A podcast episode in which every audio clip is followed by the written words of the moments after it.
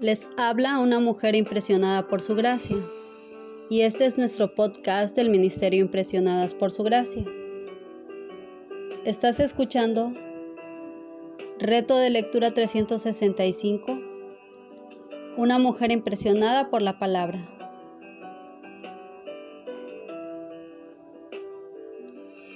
Día 115, abril 25.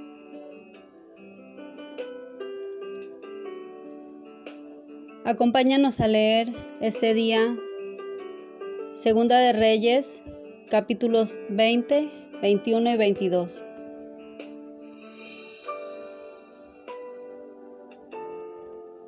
Clama a Dios y confía solamente en Él. Estudiamos juntas, amadas, estos capítulos 20, 21 y 22 de Segunda de Reyes. Nuestro Dios es el único que puede cambiar el curso de todas las cosas. Solo Él tiene el poder para hacerlo, pues solo Él es Dios. Él puede sanar enfermedades terminales, puede dar vida a una persona muerta, puede detener y poner límites a los desastres naturales, puede parar una pandemia, en fin, solo Dios puede transformar los corazones. El Señor escucha nuestro clamor, ve nuestro dolor, ve nuestras lágrimas, sabe exactamente lo que sentimos y padecemos. Por eso vayamos delante de su trono con toda confianza, dando gracias y clamemos a Él confiando en su voluntad. Ciertamente recibiremos su oportuno socorro.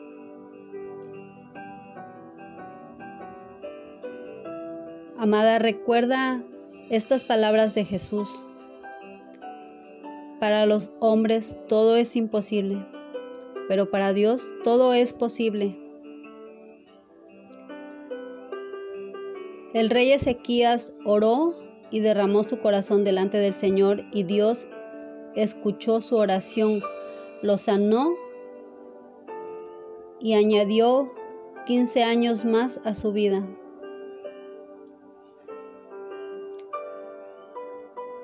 El rey Josías se humilló delante del Señor Dios y sus ojos no vieron todo el mal que Dios iba a traer a su pueblo por el pecado. Muchas de nosotras tememos a las enfermedades ya que pueden traer la muerte física. Sin embargo, debemos recordar que nuestros tiempos están en las manos de nuestro Dios y que la muerte es un enemigo conquistado y derrotado por nuestro Señor Jesucristo.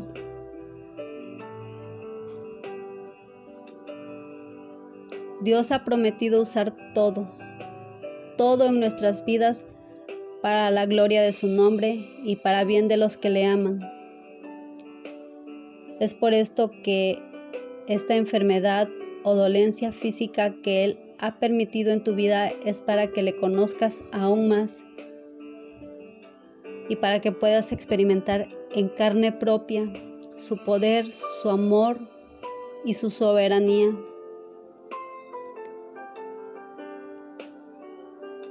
Romanos 8:28 dice, y sabemos que Dios hace que todas las cosas cooperen para el bien de quienes lo aman y son llamados según el propósito que Él tiene para ellos.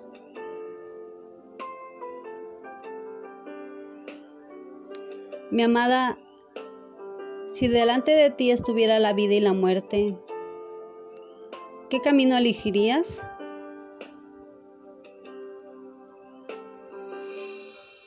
A pesar de que su padre, el rey Amón había abandonado al Señor y servido a los ídolos, el rey Josías decidió hacerlo recto ante los ojos del Señor y no se apartó de sus caminos.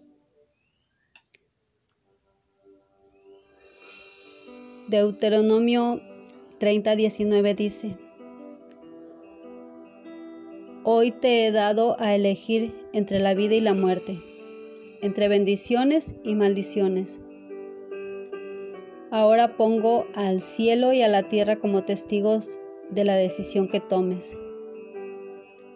Ay, si eligieras vida para que tú y tus descendientes puedan vivir.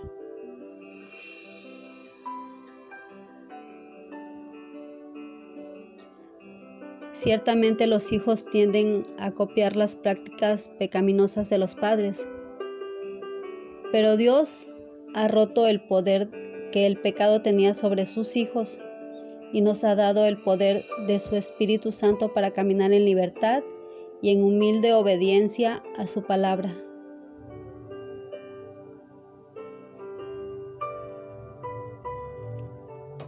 Gracias por escucharnos en este bello día.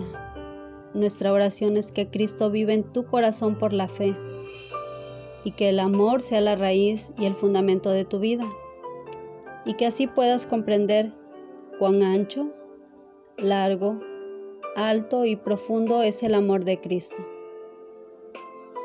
Bendiciones.